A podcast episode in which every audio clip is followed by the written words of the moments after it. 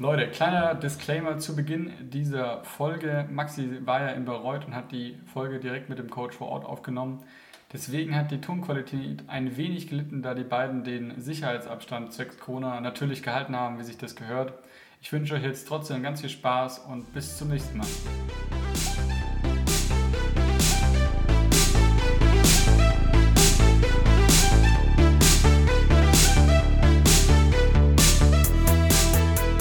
Leute, herzlich willkommen zu einer neuen Folge High Frequency. Äh, ich darf euch begrüßen zu einer kleinen oh, Spezialfolge, kann man schon sagen. Aber erstmal, äh, Maxi, grüß dich aus Bayreuth. Servus, Leo. Freut mich.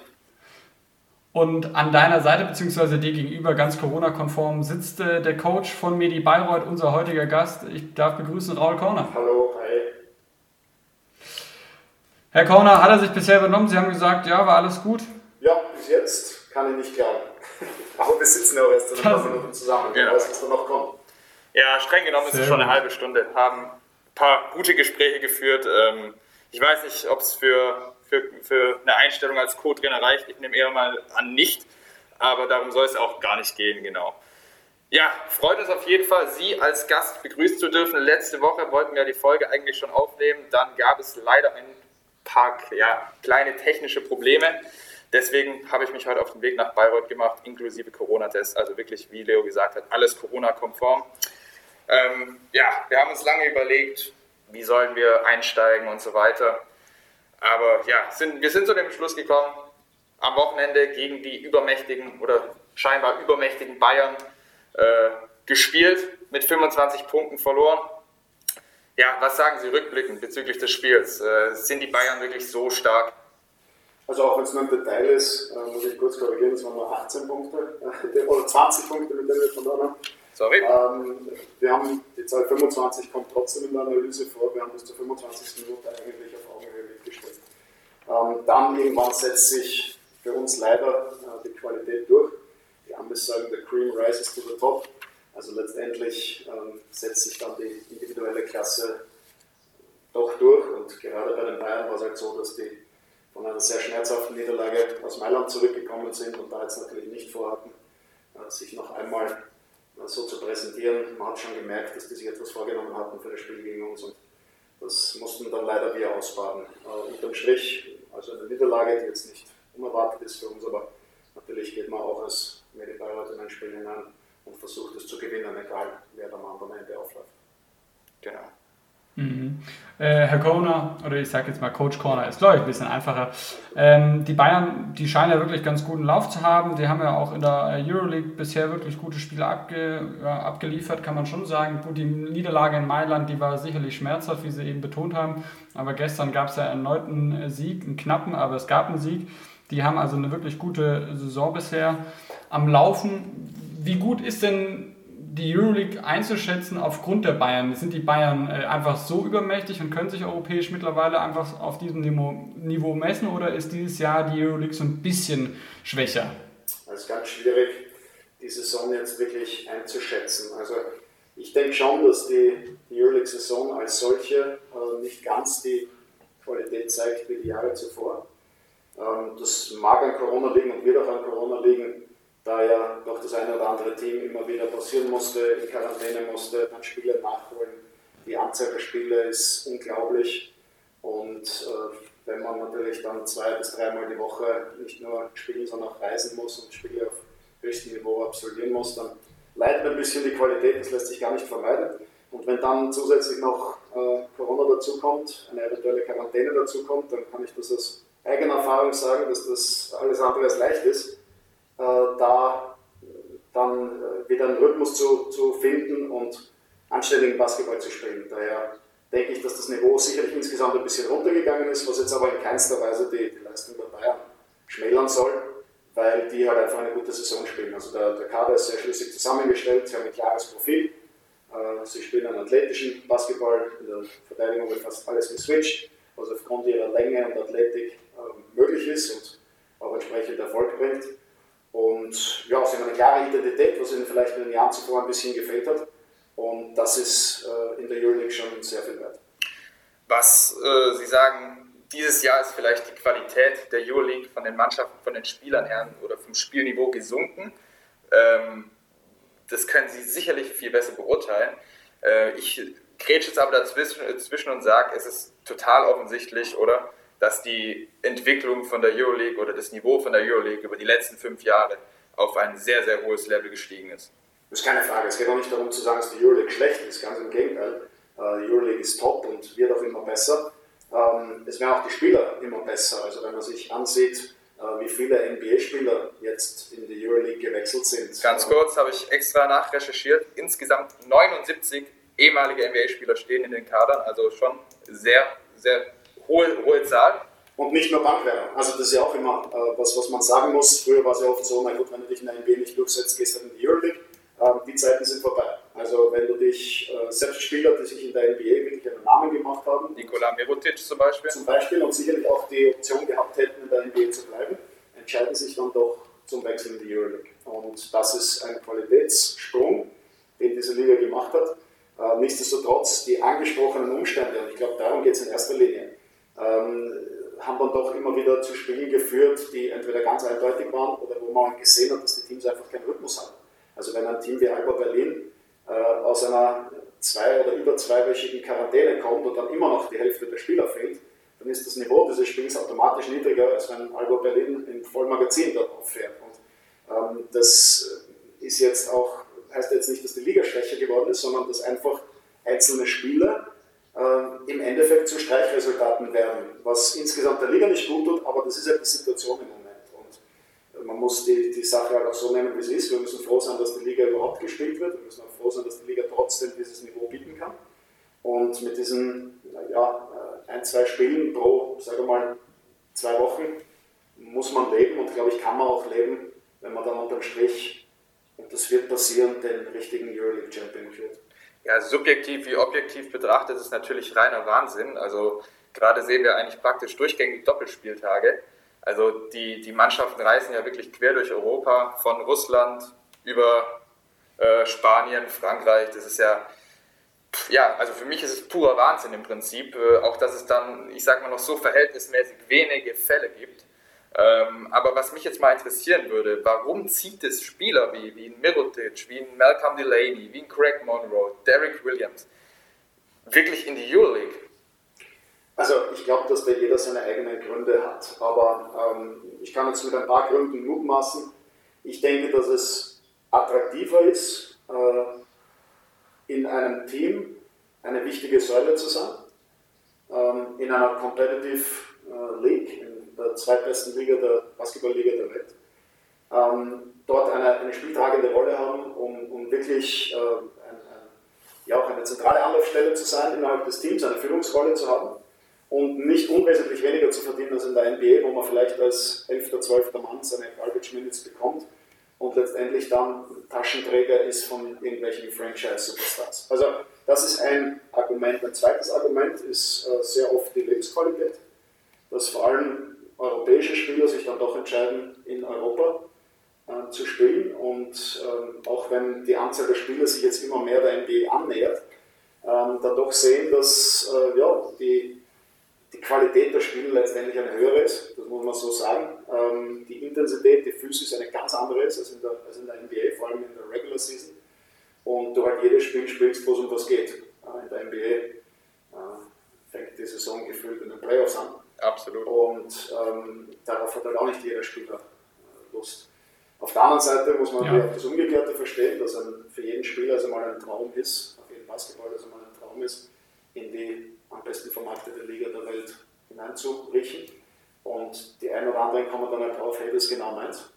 Und kommen halt auch einige Spieler drauf, also damit kann ich überhaupt nicht umgehen. Die NBA ist eine Players League, wo im Endeffekt einige Spieler mehr oder weniger entscheiden, was passiert.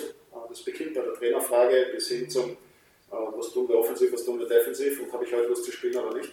So was ist in Europa undenkbar. Also in Europa ist eine, eine, eine wie man sagen, Organizations League, wo es um die Clubs geht in erster Linie ähm, und wo der Trainer zumindest in der Regel doch noch ein gewisses Wort hat und einen gewissen äh, Stand hat. In der NBA habe ich das Gefühl, dass die meisten Trainer, nicht alle, es gibt Popovic Ausnahmen, da gibt es sicherlich eine Handvoll Ausnahmen, äh, die meisten Trainer im Endeffekt ja nur ja, Handlanger ihrer Franchise-Player sind. Ähm, und das macht es zum einen für viele Coaches nicht besonders attraktiv, aber ist, glaube ich, auch eine, ein Umfeld, wo nicht jeder Spieler sich so wohl fühlt. Also das sind jetzt nur zwei Dinge, die, die ich mir vorstellen kann. Ich, äh, ich denke, dass dann vielleicht das eine oder andere Mal durchaus auch ein finanzieller Aspekt eine Rolle spielen kann. Also man darf ja nicht vergessen, dass in, in Amerika die, äh, die Verträge immer brutto äh, ausgewiesen werden. Das heißt, wenn da von Gehältern die Rede ist, dann ist das immer äh, Vorsteuer.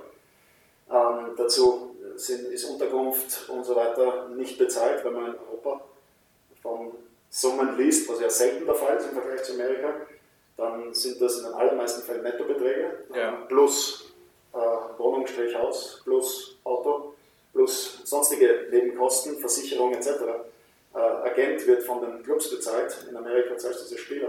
Äh, also da kommt eine Menge weg und ähm, dann ist der Unterschied auch nicht mehr so groß oder vielleicht sogar für den einen oder anderen finanziell attraktiver in Europa zu spielen als in der NBA. Okay, ja, absolut verständlich. Vielleicht ja, was ich nochmal mich so mal interessieren würde, ich meine, jetzt ist es ja so, wenn man als Kind, ja, als, als junger Bub mit Basketball das erste Mal in Verbindung kommt, dann ist es eigentlich zwangsläufig mit der NBA. Ja, das ist das Showgeschäft, da spielen die ganz Großen des Sports oder haben die ganz Großen des Sports irgendwie gespielt. Zumindest würde man das ja von der Außenperspektive so beurteilen. Gibt es jede Woche spektakuläre Dunks, spektakuläre Würfe, Superstars äh, wie LeBron James, die auch neben dem Platz noch für sehr viel Aufmerksamkeit sorgen. Aber jetzt haben Sie eben schon angesprochen, eine ganz andere Art von Basketball, viel physischer, viel intensiver wird eigentlich in Europa gespielt und damit irgendwie vielleicht auch die ehrlichere Art in Anführungszeichen. Was würden Sie sagen, was, was so rein ganz objektiv, was gefällt Ihnen denn so ein bisschen mehr eigentlich? Naja, also ich würde fast so weit gehen zu sagen, dass es also fast eine andere Sportart ist. Also es ist zwar derselbe Sport, ähm, aber es ist ein, eine komplett unterschiedliche Interpretation des Sports. Ähm, ich habe es vorher schon angesprochen, in Amerika steht das Individuum extrem im Mittelpunkt. Also hier geht es um den Superstar, hier geht es um Statistiken, äh, hier geht es um das spektakuläre Play, äh, hier geht es um Einzelleistungen, ähm, während es in Europa ganz klar in erster Linie ums Team geht. Ähm, diese, diese Idolisierung von einzelnen Spielern ist bei weitem nicht so groß, äh, wie es das in, in Amerika ist. Die Spieler haben auch nicht diesen Stellenwert, ähm, den, sie, den sie in Amerika haben. Ähm, dann kommt dazu noch, dass äh, das Spielfeld größer ist in Amerika, dass die, die Regeln teilweise anders sind. Spielzeit länger. Die Spielzeit länger ist, die, die Regeln auch anders interpretiert werden. Äh, und nachdem auch das Individuum im Vordergrund steht in der NBA, ist es ja praktisch per Regel verboten zu verteidigen. Also ist jetzt ein bisschen überspitzt formuliert, aber diese kollektive Defense, die du in Europa spielst, äh, spürst du in Amerika nicht und kannst auch nicht spüren, weil es äh, Defensive 3 Seconds, was es für, für Reglement gibt, größeres Spielfeld, das heißt entsprechend mehr Platz für einen Offensivspieler, plus viel kleinlicheres Pfeifen, wenn es um physischen Kontakt geht. Das führt letztendlich dazu, dass in Europa nicht nur das Feld enger ist, sondern auf diesem engeren Raum auch mehr passiert. Ähm, da ist mehr Physis da, da ist weniger Athletik, aber mehr Physis. Also das muss man ganz klar unterscheiden. Mhm. NBA ist definitiv athletischer, brauchen wir überhaupt nicht drüber reden, aber physischer ist, ist es in Europa. Genau, das sind glaube ich auch zwei, zwei Begriffe, die viele Leute auch verwechseln. Also viele setzen ja Athletik gleich Physis. Also das ja, also das, aber im Prinzip, wie Sie sagen, es sind zwei unterschiedliche Begriffe, die diese in Anführungszeichen überspitzt formulierte These von Ihnen mit diesen zwei verschiedenen Sportarten auch, ähm, ja, ich würde sagen, wie Sie gesagt haben, Europa mehr Physis, kurz zusammenzufassen, und äh, Amerika mehr Athletik.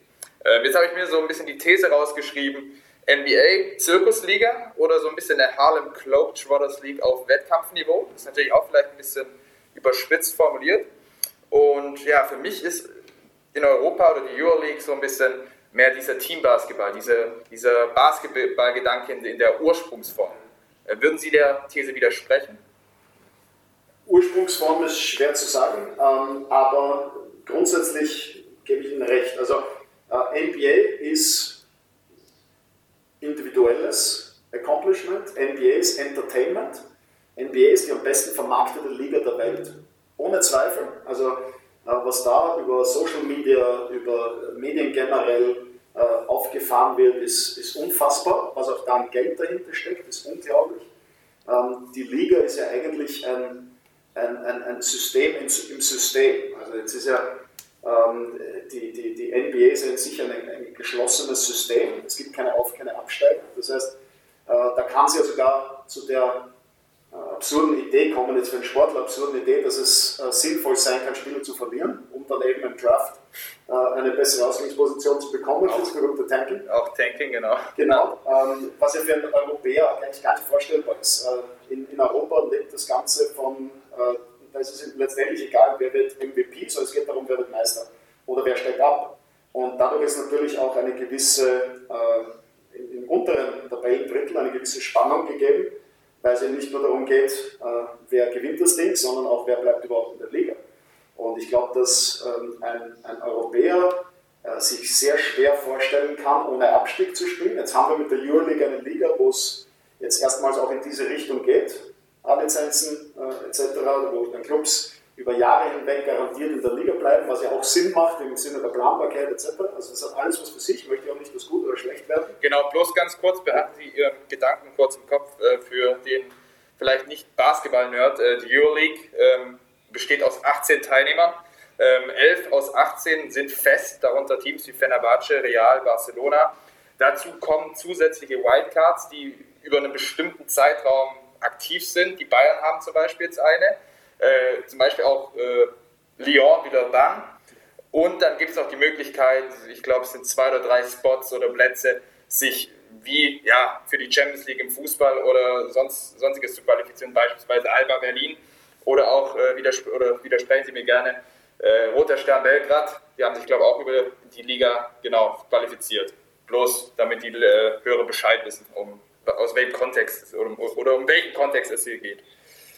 Ja, also es ist ein, ein, ein anderes System und ähm, ist ja witzig, dass, dass eigentlich eine, ein kapitalistisches Land wie, die, wie Amerika, und das ist ja, steht ja, Amerika steht ja praktisch für Kapitalismus, äh, so ein sozialistisches System entwickelt hat wie die, ähm, wie die NBA, äh, wo es Gehaltsobergrenzen gibt, wo die Teams nicht über gewisse Gehaltsobergrenzen drüber gehen dürfen und so weiter, was ja der, der Marktwirtschaft an sich überhaupt komplett widerspricht, aber trotzdem hat sich das in Amerika etabliert.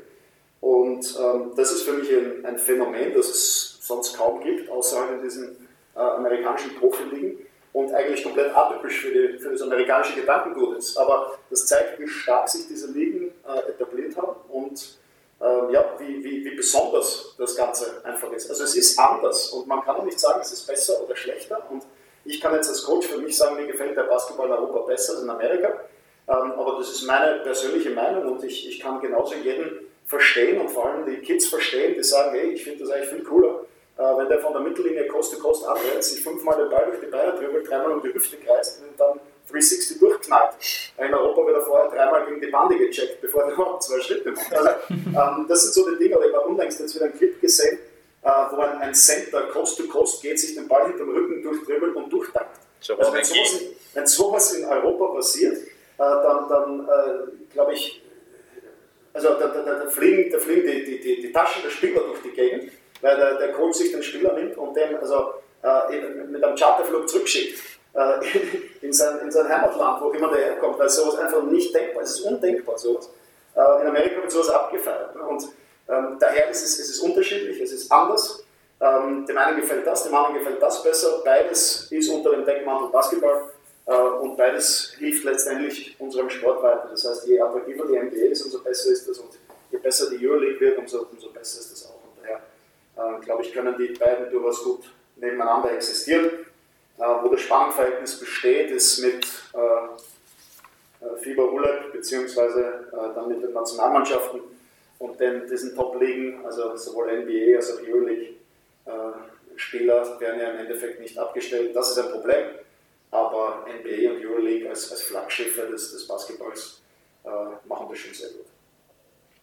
Wie ist denn so qualitativ das Ganze einzuordnen? Ich meine, jetzt haben, wir, haben Sie ja schon sehr viel Input gegeben und man kann das wahrscheinlich gar nicht so miteinander vergleichen, weil es unterschiedliche Formen von Basketball sind. Aber der Einfachheit halber könnte man dann sagen, ja, das ist kein Problem für Real Madrid, für Bayern München, für Rote Stern Belgrad, äh, auch äh, in der NBA Schritt zu halten? Oder würden Sie sagen, naja, das ist dann doch schon nochmal was anderes oder ist der Unterschied nur im, im, im Spielgedanken? Kann man das greifen? Nein, ich glaube, du musst auch die Teams anders zusammenstellen.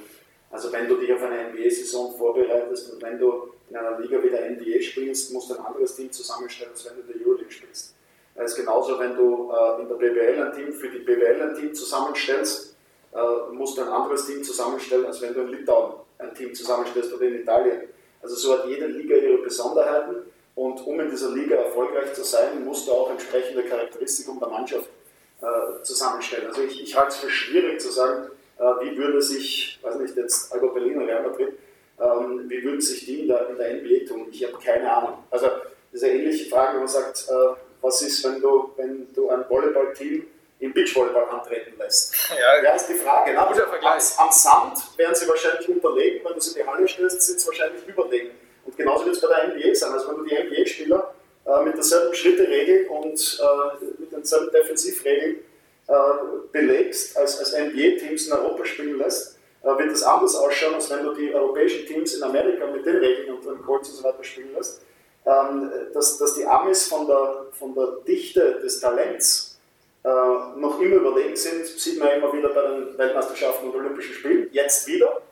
Ähm, aber auch erst seit dem Zeitpunkt, wo sie draufgekommen sind, dass es halt nicht reicht, die C, D oder E-Garnitur zu schicken und vielleicht zwei Trainingsfreunde zu absolvieren und dann die Spanne wegzuklatschen. Also die Zeiten sind vorbei.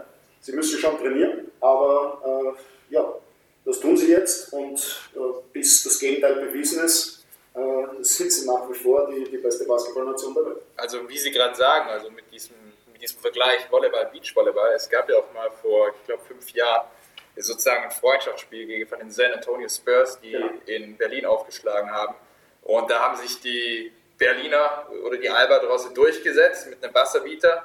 Ähm, vielleicht sind die Spurs nicht mit ihrer ersten Garnitur durchweg über 40 Minuten aufgelaufen.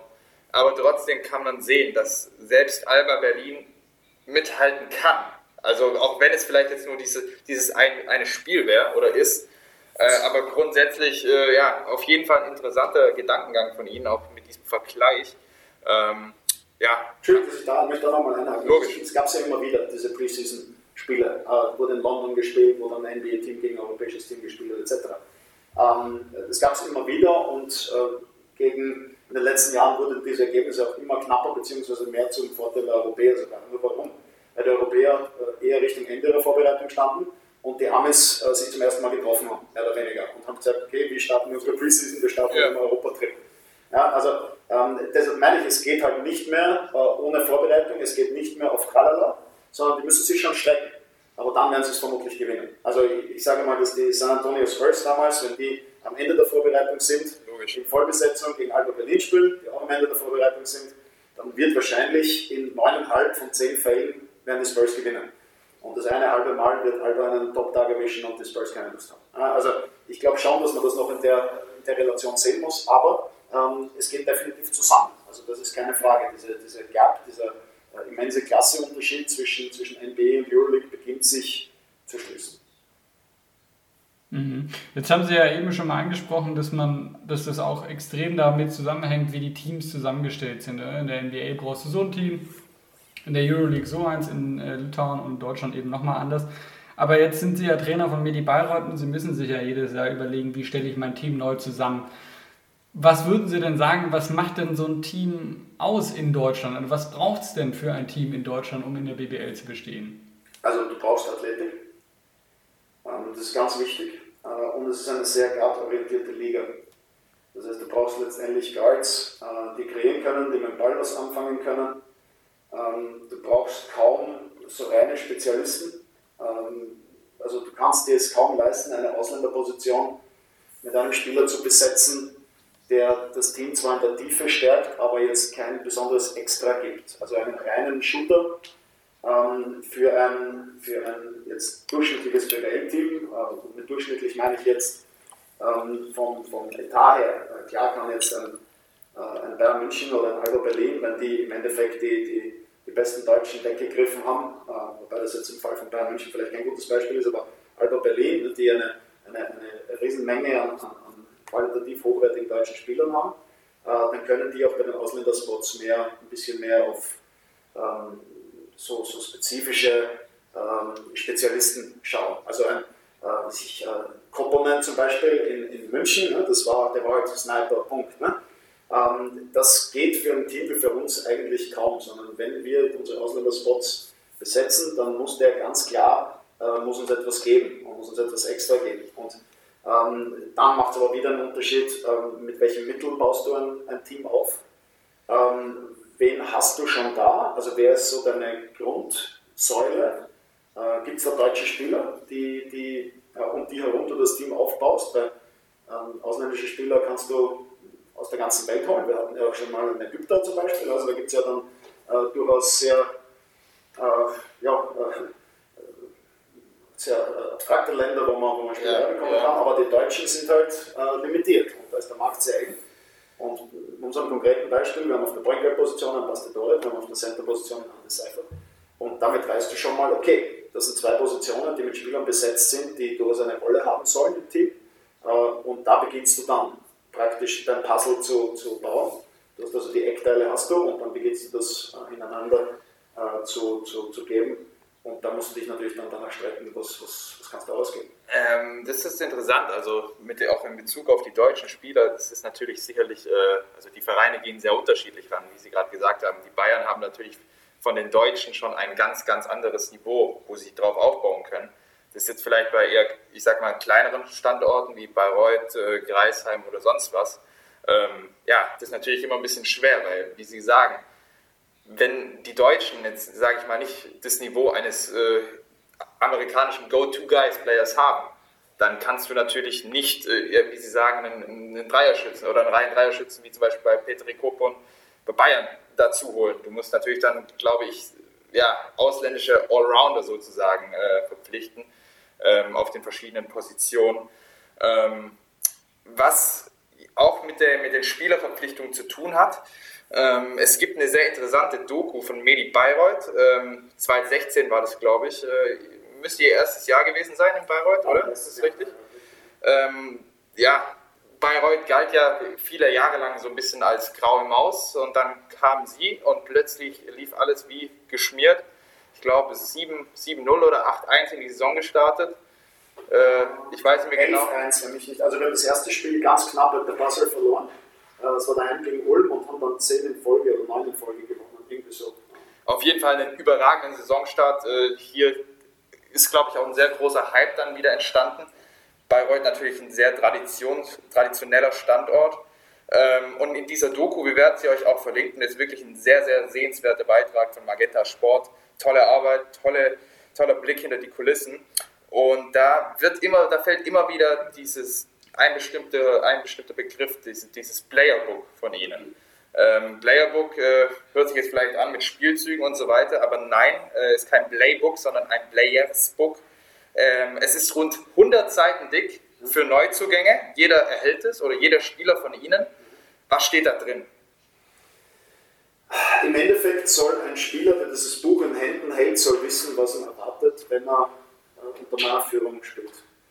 Ähm, das enthält Philosophie, äh, Basketballphilosophie in erster Linie natürlich, aber auch so ein bisschen allgemein. Äh, was wollen wir? Ähm, was soll uns als Team ausmachen? Ähm, worauf kommt es mir an als, als Coach? Was ist mir wichtig? Und dann wird es natürlich auch ein bisschen basketballspezifisch. Es gibt so gewisse Dinge, die von Saison zu Saison sich nicht wesentlich verändern. Äh, sind Principles dazu, man kann Automatics dazu sagen, das sind Dinge, die passieren, was passiert, wenn.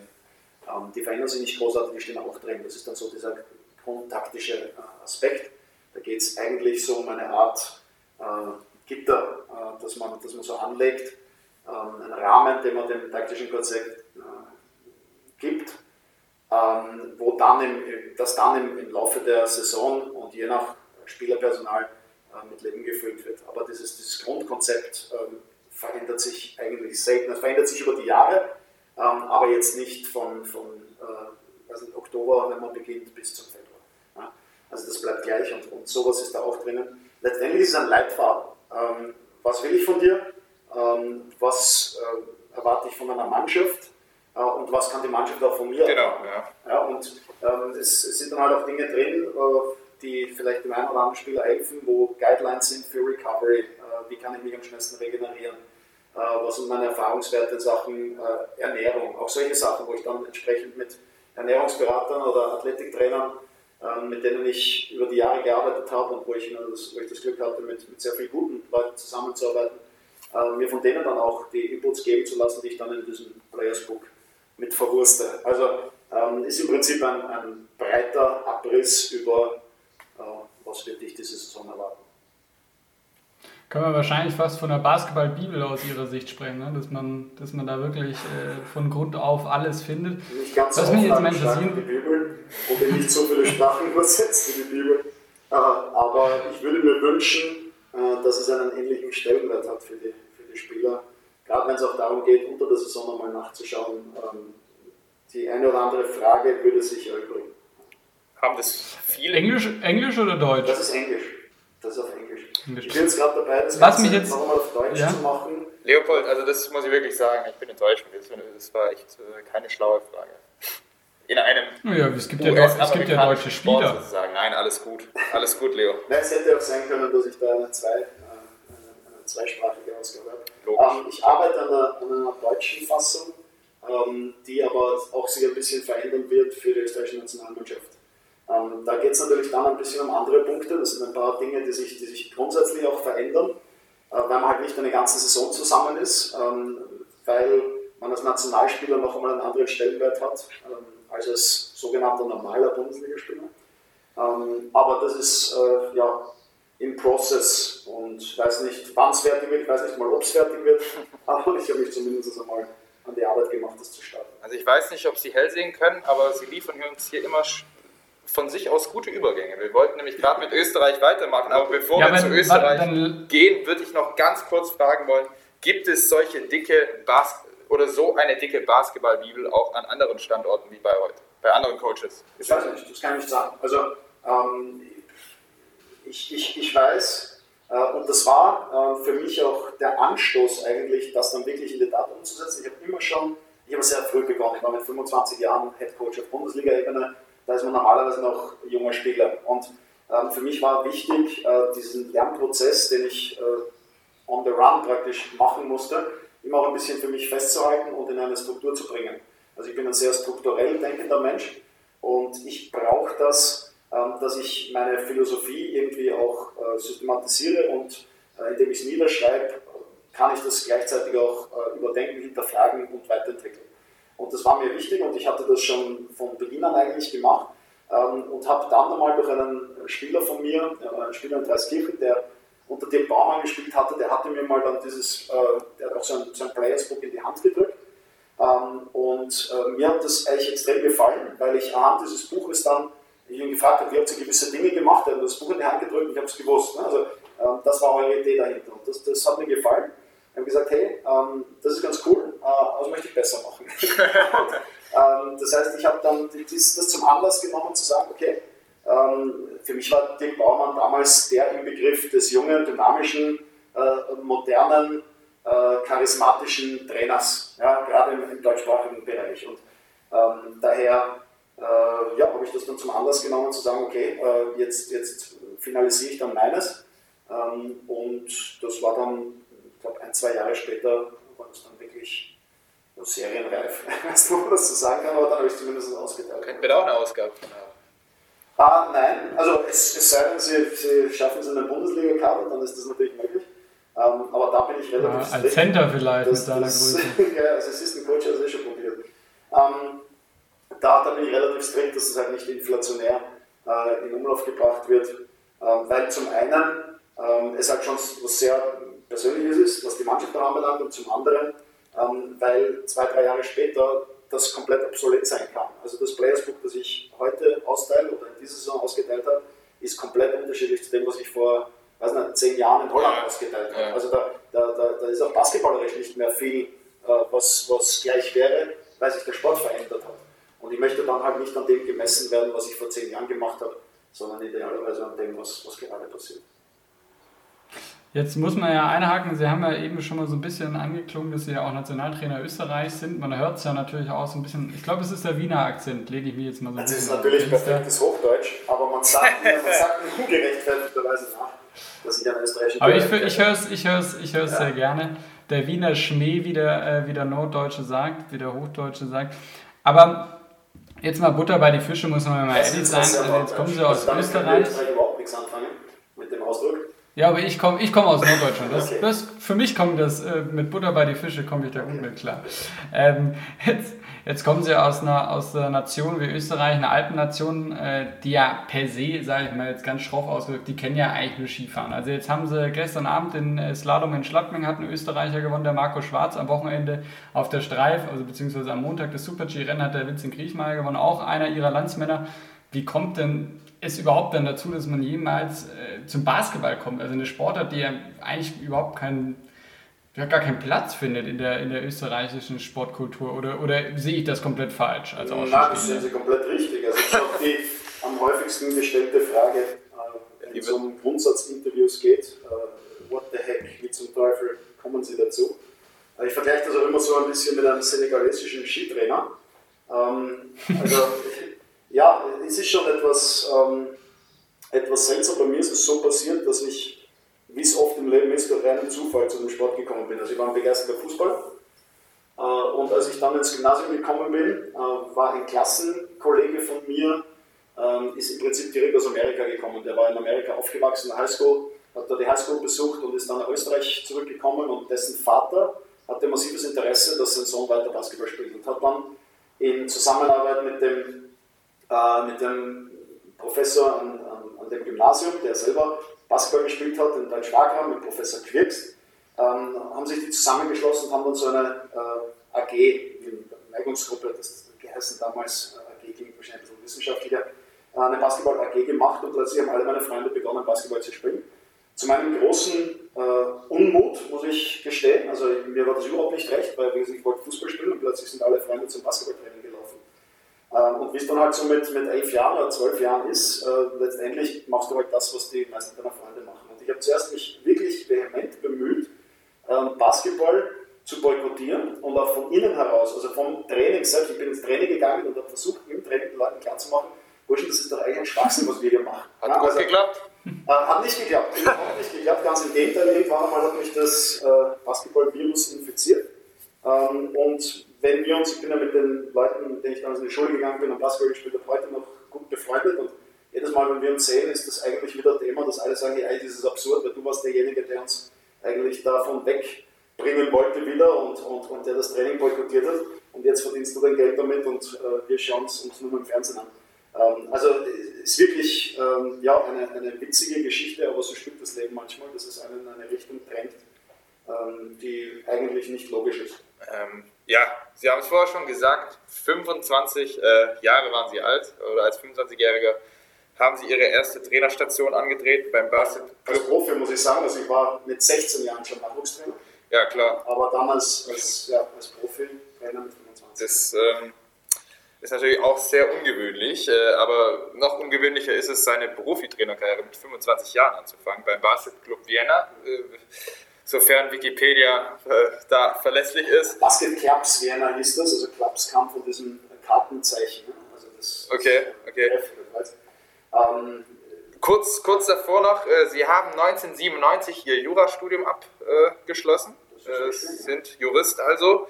Danach noch eine Ausbildung als Immobil äh, Immobilienmakler gemacht.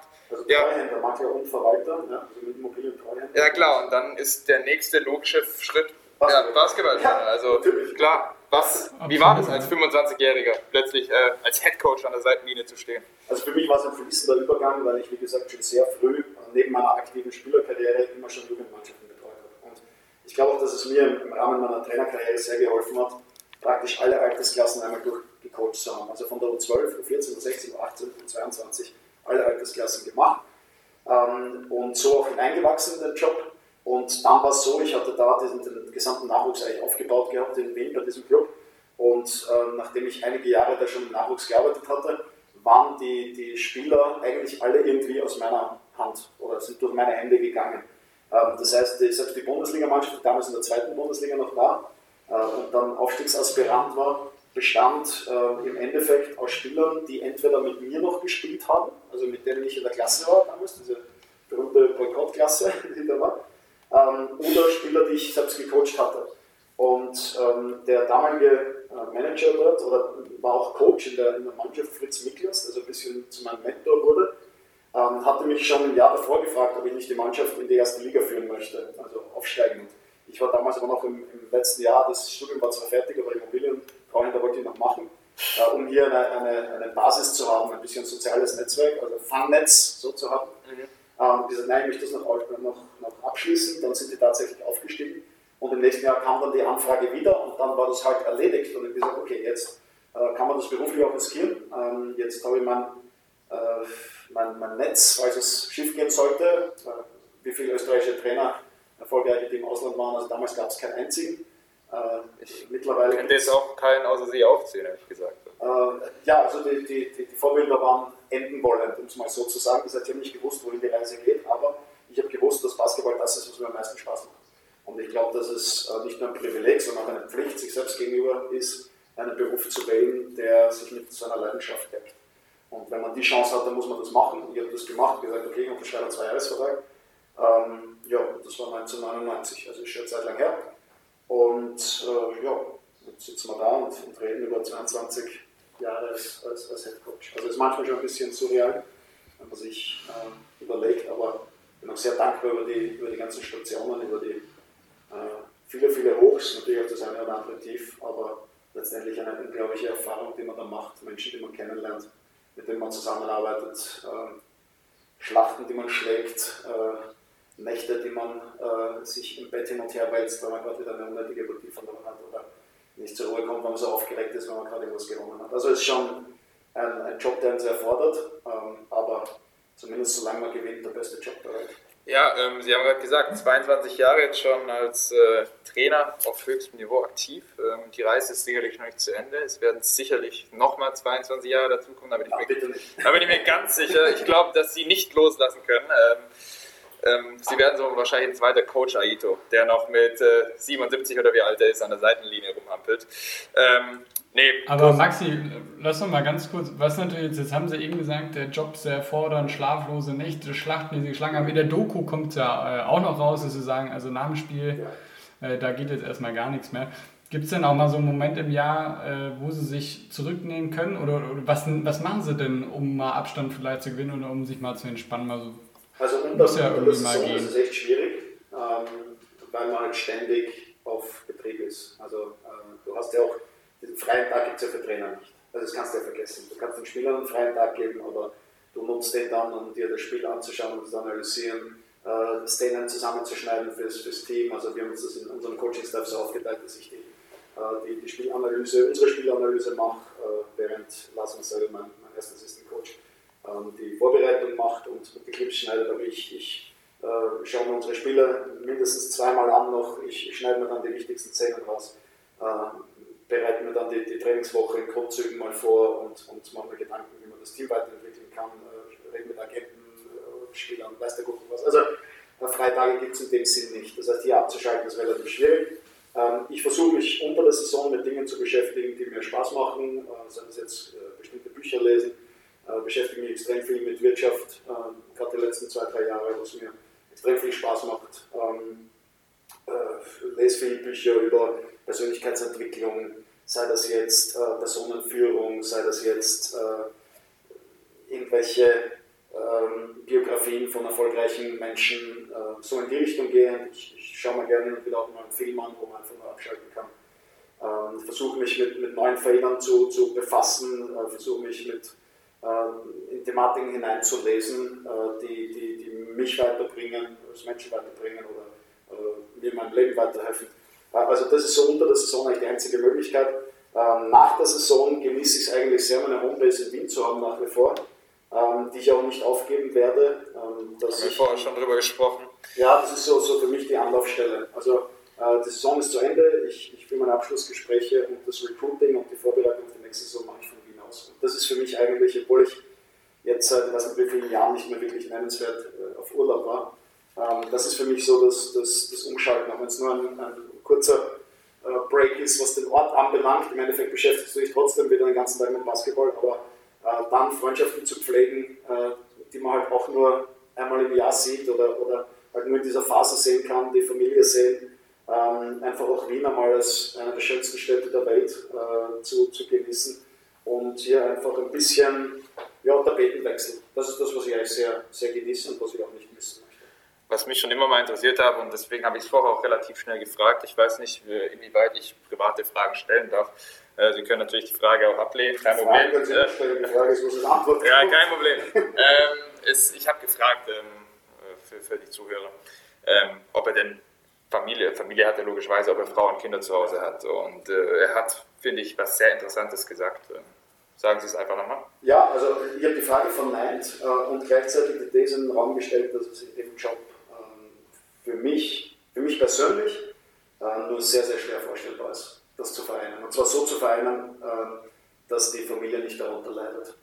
Ähm, das ist, äh, ich, ich, sehe es an sehr, sehr vielen Beispielen, oder sagen wir so, die meisten äh, Beispiele sind Negativbeispiele, wo es nicht funktioniert.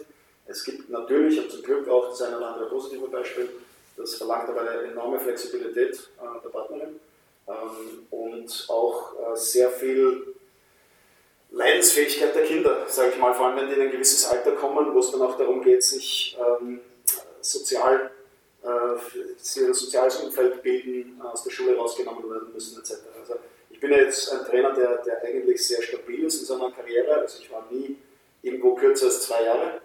Ähm, ich bin nie unter der Saison irgendwo einmal verschwunden oder gegangen, oder gegangen worden. Äh, da muss ich Erfolg ähm, Also meine, meine Durchschnitt, meine Vertragsdauer war immer zwischen zwei und fünf Jahre. Also fünf Jahre war das längste, zwei Jahre das kürzeste. Ähm, das heißt, das ist schon sehr stabil für einen Trainer. Und vielleicht auch ungewöhnlich im Basketballgeschäft. Ist mit Sicherheit ungewöhnlich, aber wenn das schon stabil ist, dann muss man sich trotzdem überlegen, äh, wenn man alle zwei Jahre seine Kinder aus der Schule und aus dem sozialen Umfeld rausnehmen muss, ähm, oder vielleicht sogar äh, einmal Karriereentscheidungen treffen muss, die, ähm, und das würde man mit Sicherheit machen müssen und auch tun, äh, wo man dann in erster Linie an die, an die Familie denkt und, und nicht an den eigentlich logischen nächsten sportlichen Schritt, ähm, dann stellen wir das extrem schwer vor. Also ich, ich, bin jetzt niemand, der sagt, das geht gar nicht und kann ich mir überhaupt nicht vorstellen. Ähm, ich habe zumindest, war zumindest noch nicht in einer Situation, wo ich sage, okay, da passt jetzt derart, ähm, dass, dass ähm, man sich längerfristig würde, binden möchte. Ja, da würde man würde das auch machen, ne? sagen, okay, jetzt, das, das ist es und let's go. Ne? Also ähm, ich habe ich hab mir das so gewählt, ähm, ich, ich, äh, bin alles andere als unzufrieden mit der Situation, in der ich bin.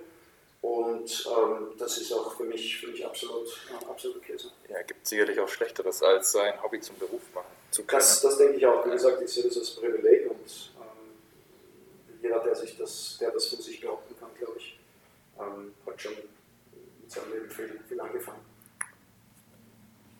Jetzt muss man ja sagen, jetzt haben sie die ganze Zeit äh, auch gesagt, auch gerade mit Kindern und so, mit Jugendlichen, das ist ja schwierig, wenn die dann immer aus dem sozialen Umfeld kommen. Das ist in meinen Augen sehr, sehr nachvollziehbar. Jetzt ist es ja aber auch so, dass es ja Jungs gibt. Jungs, Mädchen darf man natürlich auch nicht vergessen in diesen Zeiten.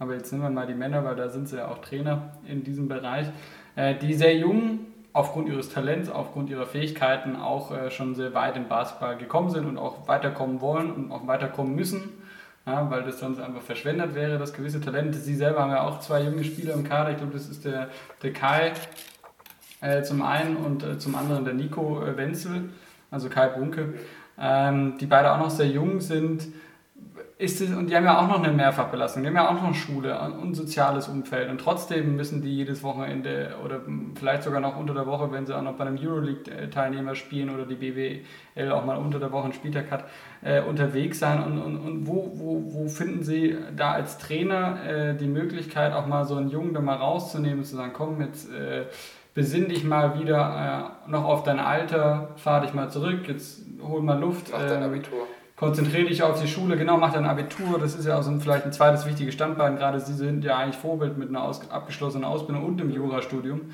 Da gibt es ja wenige Menschen, die sowieso beides haben und nicht mehr Basketballtrainer sind. Also das ist ja schon irgendwo ähm, auch etwas, was Sie als Verantwortung äh, sicherlich spüren, oder? Also es, es, kam schon öfter zu Situationen in meiner Trainerkarriere, wo ich einem Spieler gesagt habe, pass auf. Und das war erst letzten Sommer der Fall, wo ich einem Spieler gesagt habe, pass auf, ich, ich gebe dir keinen Profivertrag und zwar nicht aus dem Grund, weil ich dir nicht vergönne oder weil, ich, ähm, weil du nicht gut genug bist, äh, sondern ich gebe dir nicht, weil es nicht verantwortlich wäre. Ähm, ich, ich sehe es nicht, dass du äh, auf Dauer deinen Lebensunterhalt mit Basketball so verdienen wirst, ähm, dass du es dir leisten kannst, keine Ausbildung daneben zu machen. Also mach deine Ausbildung. Wenn daneben Zeit für Basketball bleibt, herzlich willkommen und unterstütze ich dich, wo es geht. Ähm, aber du musst anders priorisieren in deinem Leben. Und das ist manchmal sehr hart. Ähm, ich würde mir in solchen Fällen oft wünschen, dass die Eltern äh, hier die, die Entscheidung treffen und ich die nicht als Trainer dann treffen muss, aber letztendlich sehe ich es auch als meine Verantwortung. Also was da äh, einige junge Spieler machen, äh, die vielleicht mit, mit der Perspektive Regionalliga oder Pro B hier alles auf eine Karte Basketball setzen, um dann irgendwann einmal ein paar hundert Euro im Monat damit zu verdienen. Und dann mit 35 drauf zu kommen, dass sie eigentlich weder genug Geld auf der Seite haben, noch eine Ausbildung haben, die sie da jetzt starten können, dann halte ich das für komplett absurd, für unverantwortlich und auch für meine Aufgabe als Trainer, ähm, hier, wenn es sein muss, äh, einen Regel vorzuschieben und nicht jetzt, weil es mir fürs Training passen würde und jeder Trainer äh, hat gerne äh, junge, billige Arbeitskräfte, sage ich mal, die, die mir im Training als 12., 13., 14. Mann zur Verfügung stehen und den Kader auffüllen und trotzdem zweimal am Tag trainieren können und die nichts kosten. Ja, das ist für jeden Trainer toll. Ähm, aber ich glaube schon, und zumindest sehe ich das so, dass das auch meine Verantwortung als Trainer ist, äh, solche Leute halt nicht zu, äh, zu missbrauchen oder verwenden äh, für, für, solche, äh, ja, äh, für solche Aufgaben. Und wenn sich ein Spieler darauf einlässt, ähm, dann muss ich sicherstellen, dass der also entweder äh, wirklich dieses, dieses unfassbare Talent hat, das haben wir allerdings die allerwenigsten und selbst da äh, gibt es ja keinen Grund, nicht trotzdem nebenbei irgendeine Ausbildung zu machen. Also das, das kann er trotzdem vereinbaren.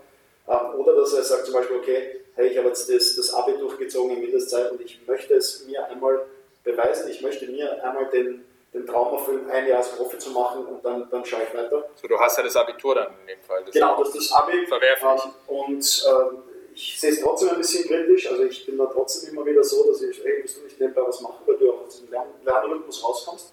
Aber meine Güte, andere machen ein freiwilliges soziales Jahr oder machen eine Weltreise oder sonst was. Mit Weltreise ist im Moment ja eher schwierig. Ähm, und warum soll er dann nicht einmal äh, das machen als Profi, auch um dann später sich selber nicht vorwerfen zu müssen, ich habe es nicht probiert. Ich habe hab beispielsweise ein, Jahr, ein, halbes Jahr gar nichts gemacht, also ich bin kein gutes Beispiel in, die, in, die, in dieser Hinsicht. Aber um nochmal bei diesem Fall, bei diesem konkreten Fall, Leo, lass mich mal kurz, um bei diesem konkreten Fall zu bleiben, ja. ähm, was hat der, der junge Spieler, dem Sie das gesagt haben, was hat er gesagt? Würde mich mal interessieren. Ähm, also es gab im, allein in den letzten Jahren, seitdem ich in Bayreuth bin, gab es drei solche Fälle, ähm, wo ich solche Gespräche geführt habe. Ähm, ich glaube, dass es für einen Spieler kurzfristig hart ist. Ich hoffe, äh, dass mir diese Spieler in einigen Jahren dankbar sind dafür, dass ich ihnen das so gesagt habe. Weil du willst natürlich einerseits, du willst keine Träume zerstören. Also das, das Letzte, was du möchtest, ist einem jungen Menschen äh, seinen Traum zu zerstören. Das ist auch nicht meine Aufgabe und, und das, das möchte ich auch nicht. Aber äh, es ist schon meine Aufgabe als Trainer, meiner Meinung nach, jemanden davor zu bewahren, einen strategisch äh, massiven Fehler zu begehen, der nicht mehr korrigierbar ist. Nochmal, es geht nicht darum, einmal zu sagen, hey, das eine Jahr äh, machst du und so weiter, aber was ist, wenn ich nach dem Jahr nicht mehr da bin?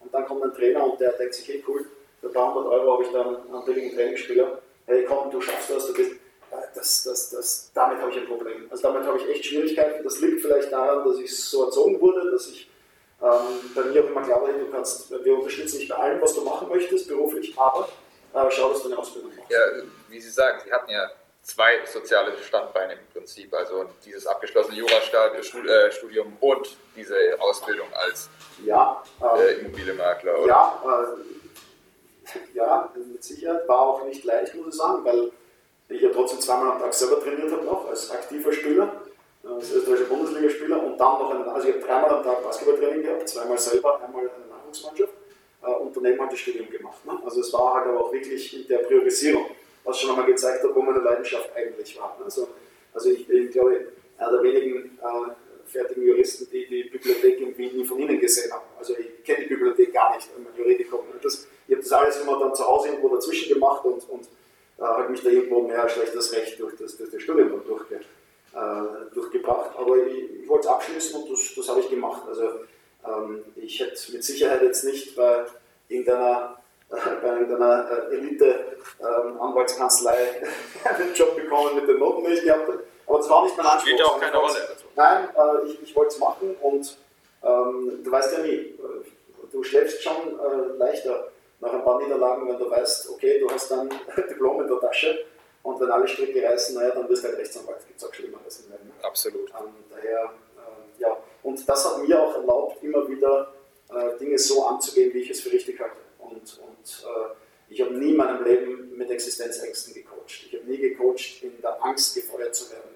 Ähm, weil ich mir gesagt habe, also solange ich äh, die Dinge machen kann, wie ich es für richtig halte und ich mich in den Spiegel schauen kann, solange passt das für mich. Und wenn dann unterm Strich ähm, das Ergebnis nicht passt und das für mich heißt, ich wäre gefeuert, dann ist das okay. Äh, aber I did it my way. Ja, und ähm, ich glaube, dass das vielleicht der Grund ist, warum ich bis jetzt nie gefeuert wurde, weil ich nie Angst davor hatte. Ja, gibt einem sicherlich eine andere Sicherheit, aber wenn man jetzt nochmal, also Sie sagen, Sie, Sie verspüren da auch eine Verantwortung äh, jungen Spielern ja. gegenüber und das äh, finde ich ist ja sehr löblich. Nun muss man ja auch sagen, kann man dann als äh, junger Spieler mit einem gewissen Talent, das ist eine gewisse Voraussetzung ähm, sicherlich, aber dann auch einen anderen Schritt wählen oder einen anderen Weg gehen.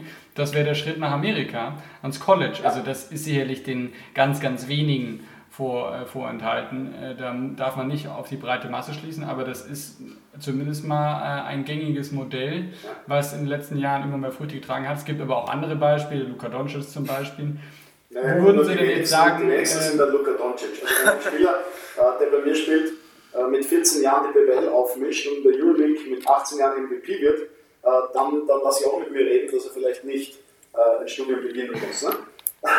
Aber das sind halt das, die wenigsten. Das ist das mit Spitze, sehr viel weiser voraus. Vielleicht, vielleicht noch Abendschule.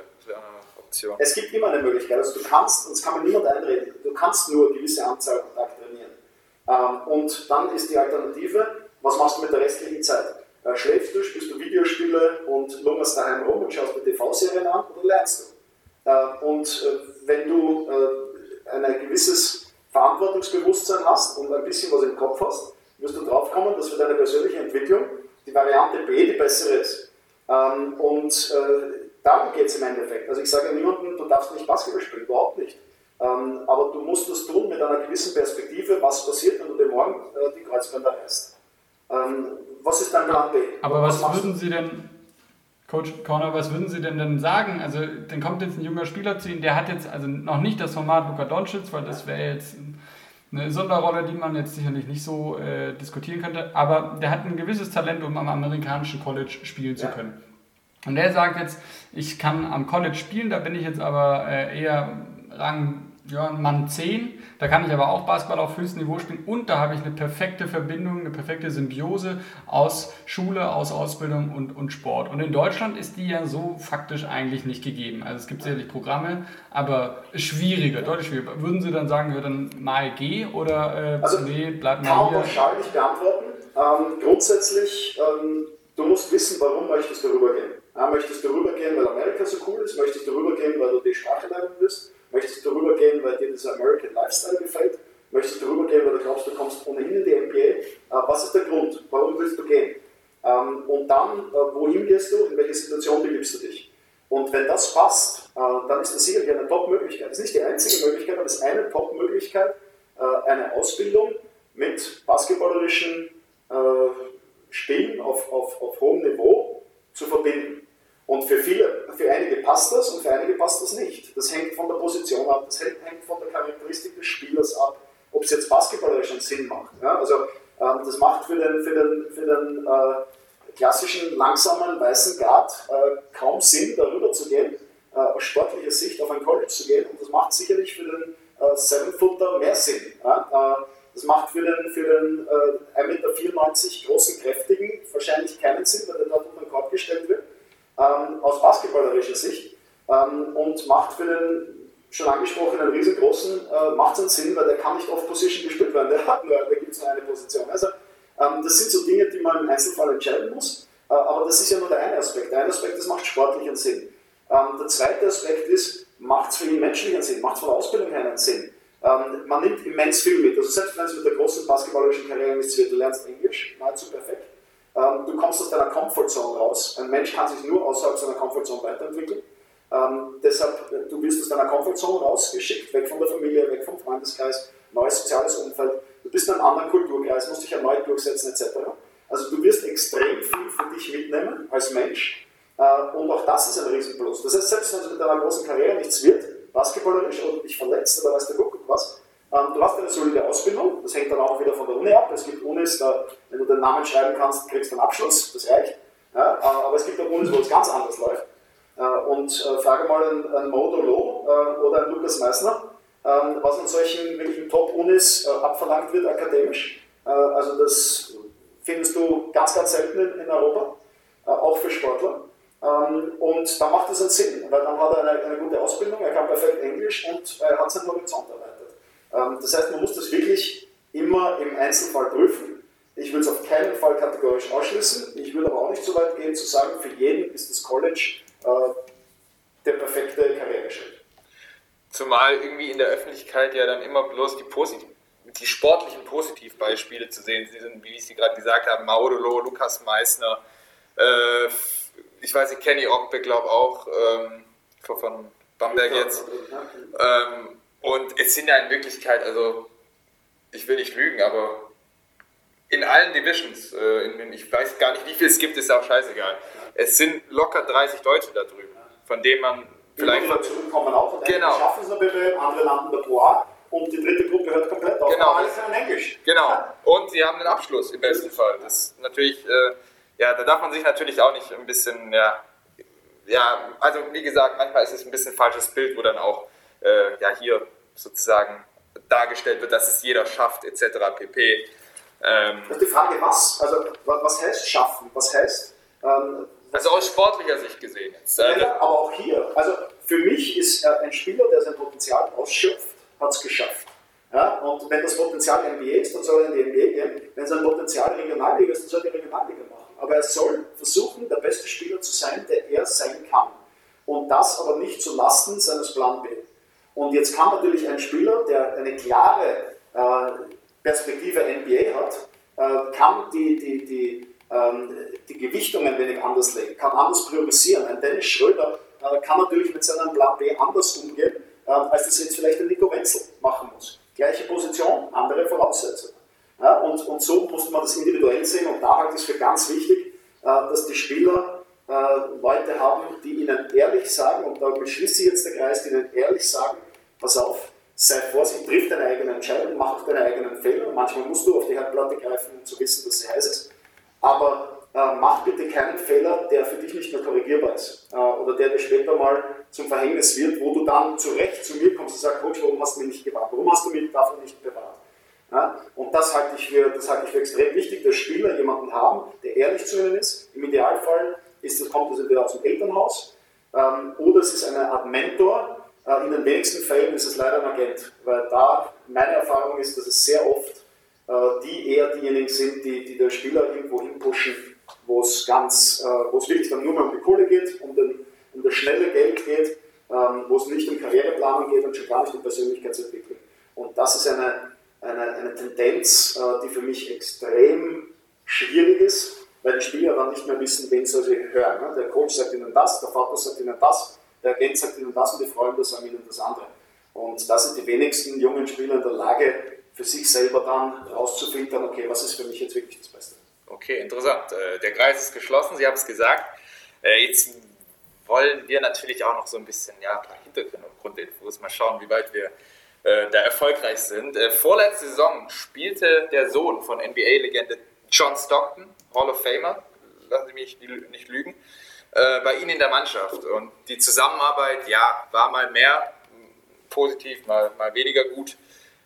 Kurzum gesagt, er hat vielleicht die Erwartung nicht ganz erfüllt. Ähm, ist, glaube ich, auch während der Saison dann gegangen. Ist nicht gegangen, wir haben nachverpflichtet auf seiner Position. Also er war dann so Art siebter Siebte, Genau, so war es. Aber hat dann am Ende wieder, wieder gespielt auf einer anderen Position. Ja. Genau, also er war dann meistens der siebte Ausländer und stand dementsprechend nicht äh, so oft auf dem Parkett. Und dann frage ich mich so, meldet sich da mal so ein John Stockton, also sein Vater höchstpersönlich bei ihm und äh, lässt, lässt seinen frustfreien Lauf, wenn, wenn der Sohn keine Minuten sieht? Überhaupt nicht. Also gerade John Stockton ist ein ganz eigenes Kapitel. Ich würde mir wünschen, dass jeder Vater, äh, der selber erfolgreich war im selben Sport, mit seinen Söhnen so umgehen würde, wie, äh, wie John Stockton das, das macht.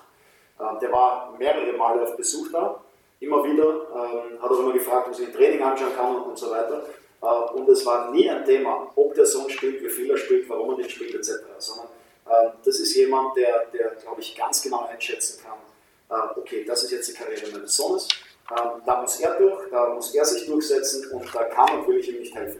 Also wenn es ein positives und perfektes Beispiel gibt, wie man als Vater mit seinen Kindern und deren Karriere umgehen soll, ist es dann John bitte ist es John Stockton. Okay. Ähm, da gibt es kein besseres Beispiel, wie man es machen soll.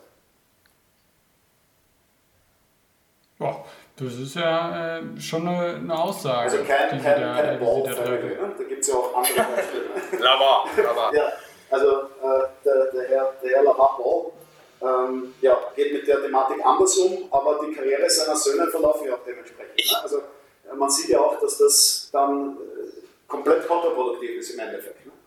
Gab es da nicht? Ah, doch, ich glaube, es gab doch mal das Gerücht, als die beiden Ball-Brüder, äh, Liangelo und Lamello, bevor sie nach Litauen geschickt wurden. Wurden in ganz Deutschland angeboten. Genau. Ja. Äh, und bekam ich auch eine E-Mail. E äh, von wem? Interesse hätten. Von Lavar? Nein, nein, nein, nein, nein, von, von einer Agentur. Ähm, ob wir nicht Interesse hätten an den, an den Baubrüdern. ähm, aber Bedingungen wären erstens, zweitens, drittens, viertens. Und ich gesagt, hey, also danke, aber nein, danke. Aber ich fand es so kurios. Die sind dann in Litauen gelandet letztendlich. Ähm, es war ein, ein, ein, Club, der bankrott war und sich halt so finanziert hat dann darüber. Ne? Aber sportlich komplettes Desaster natürlich. Ne? Weil, Nennen Sie doch mal eine Bedingung. Äh, da, da ging es um, um, um von Ausrüstung über äh, der, der, dass der Vater immer wieder kommt, weißt du, ich weiß es jetzt gar nicht. Also es war letztendlich, war es im Endeffekt, ja, aber da müssen wir dann reden, unter welchen äh, Rahmenbedingungen wir das, wir das machen könnten. Ähm, und äh, also wenn es damals rein um, ums Marketing und Entertainment gegangen wäre, hätten wir es machen müssen. Ja? Ähm, aber wir wären wahrscheinlich, also wir hätten vollkommen Schiffbruch erlitten. Und das war ja auch in einer Saison, ähm, wo wir ähm, sehr, sehr gut unterwegs waren, wo wir wirklich keine keine Notwendigkeit war, auch was personell zu machen. Also es wäre komplett kontraproduktiv gewesen. Äh, medial hätte sicherlich Laune gemacht. Unser Pressesprecher hat sich wahrscheinlich auch gefreut. Wir haben sogar, also wir haben es, ich habe es dann natürlich auch angesprochen, wir haben es auch diskutiert, aber dann relativ bald äh, verworfen als absurden Gedanken. Okay, also Sie haben sich wirklich mit der Thematik auseinandergesetzt. Sehr kurz, ähm, aber das ist auch so eine Sache, ne? wenn, wenn, äh, wenn du da nicht so einen, so einen verrückten Vater dahinter hast, äh, kannst du sowas vielleicht wirklich überlegen. Ne? Äh, aber in dem Fall absolut nicht machbar. Also selbst die Lakers haben sie gesagt, du weißt was, komm, fahrt mit deinem Junior da. äh, da ist jetzt ein anderer Sheriff in Town, ne? Äh, mit LeBron. Also äh, das hat schon seinen Grund, dass der überall gegen verschlossene Türen rennt und äh, mit der Art, äh, das also funktioniert in Europa schon gar nicht. Ne?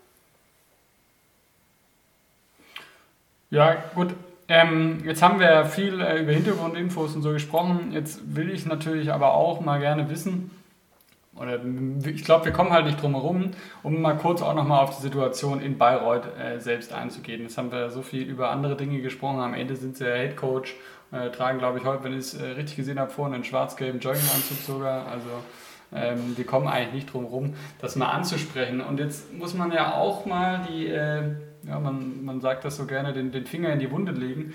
Äh, noch läuft es nicht so gut, sage ich jetzt mal einfach ganz salopp. Ich meine, das ist jetzt immer an vielen verschiedenen Faktoren festzumachen. Ich habe mir das mal so ein bisschen als Laie, bin ich ja nicht ganz so tief drin wie, wie Sie jetzt oder auch Maxi, aber mal so rausgeschrieben. Äh, in der Offense funktioniert es eigentlich ganz gut, aber Defense, das äh, ist auf jeden Fall etwas, wo Sie noch Nachholbedarf haben. Würden Sie mir da widersprechen oder wo würden Sie sagen, sind die aktuellen Probleme, also, wenn es ein bisschen Probleme gibt? Man muss immer schauen, woher man kommt äh, und was, die, was der Anspruch ist, den man stellen kann, realistischerweise. Also Bayreuth, haben Sie ja vorher angesprochen, ne, das bevor ich gekommen bin, Bayreuth eigentlich immer gegen den Abstieg gespielt hat. Das war ganz normal. Und Bayreuth hat eigentlich regelmäßig immer unter der Saison den Trainer gewechselt, äh, um die, die Klasse zu halten. Äh, der Trainer hat es dann irgendwie hingekriegt, um in der nächsten Saison wieder gefeuert zu werden, weil sich die Thematik wiederholt hat. Also das war die Realität von, von Bayreuth Basketball. Das hat sich verändert, ähm, hat aber nicht damit zu tun gehabt, dass wir unser Budget in die Höhe gefahren wären, sondern wir haben, glaube ich, strukturell viele Dinge verändert es überhaupt möglich gemacht haben, auch mit niedrigem da erfolgreich zu sein. Jetzt haben wir angesichts der, der, der ganzen Corona-Thematik äh, unser ohnehin schon geringe da noch mal um 30% runtergefahren. Äh, irgendwann kommst du an einen Punkt, ähm, wo du dir ganz schwer tust, mit diesem sogenannten oft strapazierten Begriff Overperformen, ähm, mit einer gewissen Regelmäßigkeit ähm, auch zuzuschlagen. Also äh, wir sind dann einfach an einem Punkt, wo wir gewusst haben, zu Beginn der Saison, für uns heißt die Realität äh, Abstiegskampf und irgendwie in der Liga zu bleiben, äh, um hier unbeschadet rauszukommen aus der Situation. Alles andere wäre komplett absurd. So, äh, damit sind wir in die Saison gegangen. Dann hat das Recruiting begonnen, dann hat, man gesehen, okay, so und so, so schaut die Mannschaft aus. Das hat schon wieder uns Mut gegeben, naja, vielleicht ist es doch nicht so schlimm. Äh, und dann hast du das erste Spiel und, und hast München weg im Pokal. Also nicht in einem Trainingsspiel, sondern in einem eigentlich Dual-Die-Spiel damals. Ähm, und da war natürlich äh, sofort wieder, okay, hey, we're back. Ähm, Etat spielt keine Rolle mehr in unseren Überlegungen. Wir sind wieder Playoff-Aspirant und wir, wir schließen wieder an die ersten zwei Saisonen hier. Ähm, dann kam die Quarantäne. die hat uns komplett den Stecker gezogen. Das hat wieder gedauert, bis wir ins Laufen gekommen sind und so weiter. Ähm, dann ging es wieder halbwegs und irgendwann äh, wird man halt dann mit der, mit der Realität konfrontiert, ähm, dass äh, ja, wir, wir kämpfen werden müssen. Äh, und nochmal, das haben wir gewusst. Ähm, die Defense wurde, wurde angesprochen. Ähm, ich denke, das wird ja gerade in den letzten Spielen und auch durch diese äh, Personalie, äh, wir haben einen Spieler aus dem Kader gestrichen, den wir damals ja noch gar nicht ersetzt hatten, aber trotzdem durch das Streichen eines Spielers unsere Defensive besser geworden. Ähm, das klingt jetzt äh, absurd, hat aber im Endeffekt mit dem Energielevel des gesamten Teams zu tun, das gestiegen ist dadurch. Also wir, wir, wir kämpfen. Wir wissen auch genau, warum wir kämpfen. Ich, ich glaube nicht, dass wir, äh, ich bin mir sicher, dass wir nicht absteigen, absteigen werden, weil ich, weil ich an die Stabilität des, des, des Teams glaube, der Organisation glaube und dass wir da rauskommen werden. Wir haben jetzt ein ganz wichtiges Spiel vor der Brust. Gegen Chemnitz. Chemnitz. Ist jetzt aber auch noch nicht die die, die finale Entscheidung oder was weiß ich was, aber es ist schon wieder mal richtungsweisend. Ähm, wir haben in den, letzten, in den letzten Partien klar gezeigt, dass wir selbst mit den Top-Teams äh, zumindest über weite Strecken mitspielen können. Bamberg geschlagen. Bamberg geschlagen, in Bamberg gewonnen, zum zweiten Mal in der jüngeren Vereinsgeschichte, das erste Mal war letzte Saison. Gegen Oldenburg über. Ja. Oldenburg im Prinzip in der Schlussminute Fünf, verloren. Ja, genau. So, weil wir einfach die drei nicht mehr getroffen haben. Oldenburg rotiert mit 10 Leuten, wir mit 7. Also ist irgendwie einfach, einfach rechnen. Ja, ist relativ, äh, relativ schnell erklärt. Ähm, jetzt ist es natürlich die Frage, wie geht das Team damit um, dass wir jetzt dann zu Spielen kommen, die halt wichtig sind zu gewinnen. Äh, wo es nicht reicht, gut zu spielen für 30 Minuten und sich äh, achtbar aus der Affäre zu ziehen, sondern äh, anzuschreiben. Und, und das wird jetzt spannend zu sehen. Wie, wie gehen wir mit diesem sogenannten Druck um? Ich bin immer ein bisschen äh, skeptisch mit dem, mit dem Ausdruck Druck. Ne? Was, was Druck ist Druck? Ne? Aber ähm, Druck ist das, wenn man es selber macht. Aber äh, das stimmt schon, die Situation ist, ist nicht leicht und ich äh, kann mir glauben, ich, ich hasse nichts mehr als, als zu verlieren und, und mich macht die Situation wahnsinnig. Ähm, aber es ist für mich auch eine, eine Challenge, eine Herausforderung. Ähm, aber es ist jetzt nicht so, dass wir aus allen Wolken fallen, oh mein Gott, wie können wir nur, sondern wenn man sich ganz nüchtern anschaut, mit welchen äh, Voraussetzungen wir hier arbeiten, dann ist es unvermeidbar, dass man irgendwann einmal das, das Thema ähm, Kampf äh, da unten äh, in den Mund nimmst. Und wir sind noch nicht im Abstiegskampf jetzt, weil dazu ist die Saison noch weiter, bis mit einem Sieg mehr, bis mit einem Playoff-Platz, mit einer Niederlage mehr, bis auf Abstiegskurs. Und wir haben äh, sicherlich drei bis vier Spiele äh, verloren, die, die wir locker hätten gewinnen können, müssen, sollen, was auch immer. Ne? Und dann reden wir von ganz anderen Situationen. Da führen wir jetzt Interview auf die Art, naja, ihr seid schon wieder Playoff-Anwärter, wie macht ihr das? Ne? Also so, so knapp liegt es beieinander. Und äh, ich kenne schon die Problematik, die wir haben im Team und ich bin auch weit davon entfernt, das schön zu reden. Äh, aber ich verwehre mich auch dagegen, da jetzt alles, oh mein Gott, und, und äh, was, was, was ist hier los? Ne? Also die, die, das, davon sind wir, sind wir weit entfernt. Ähm, das wird ein harter Kampf, das haben wir gewusst. Ähm, den Kampf werden wir auch, werden wir auch kämpfen. Ähm, aber das ist kein Selbstläufer. Und, und Bayreuth ähm, hat sich jahrzehntelang, jahrzehntelang ist jetzt übertrieben, aber seit dem Wiederaufstieg war immer Abstiegskampf ein Thema. Also seitdem ich da bin, war das nie ein Thema. Ähm, wir sind jetzt in einer Situation, wo es erstmals zu Thema werden könnte äh, und wir versuchen alles daran zu setzen, um das zu vermeiden. Aber äh, wie gesagt, wir wissen schon genau warum und wir sind auch realistisch genug, das, das einordnen zu können. Okay, also wir fahren äh, ungehindert auf die eineinhalb Stunden Marke zu. Äh, eine Stunde 15 jetzt bereits. Ähm, wollen es auch ja, nicht zu lange machen, aber wir auch nicht, ja. ja, okay, genau. Also bevor wir aufhören müssen, wird mich noch eine Frage interessieren, so ein bisschen als Abschlussfrage. Ähm, Sie haben gesagt in der Doku, Sie möchten mal auf allerhöchstem europäischem Niveau coachen. Das ist bekanntlich die Euroleague. Und da haben Sie auch 2016 gesagt, ich glaube, dass ich dem Ganzen ein Stück näher bin als noch vor zehn Jahren. Ähm, die Doku ist vier Jahre alt. Jetzt frage ich mich, Wie nah sind Sie denn vier Jahre später an der Euroleague dran? Das kann man nicht sagen. Also das ist ja oft ähm, äh, ganz schwer zu prognostizieren. Ähm, auch zur richtigen Stelle, zur richtigen Zeit, am richtigen, am richtigen Ort zu sein. Also das, das Beispiel Martin Schiller, ein sehr guter Freund von mir ist, ähm, zeigt sehr, wie schnell es gehen kann. Also der Head Coach von Salgiris Kaunas. Richtig. Ähm, der war auch total perplex, ne, als dann plötzlich Jagiris anrief und macht einen, einen super Job da. Also, Absolut. Ähm, das, das ist nicht planbar. Ähm, ich glaube, dass es wichtig ist, hohe Ziele zu haben. Ich bin auch niemand, der sich davor scheut, große Ziele zu formulieren. Man gibt ja oft Leute, die dann gerne tief stapeln, äh, um dann nicht äh, als gescheitert dazustehen, wenn es nicht funktioniert. Also ich bin da eher nach dem Motto, wenn du alle Ziele erreichst, die du dir gesetzt hast, und die Ziele zu niedrig gesetzt. Ähm, ich, ich, kann die Frage so nicht beantworten. Ich, ich weiß es nicht. Das kann manchmal unvermutet schnell gehen und manchmal passiert es einfach nicht.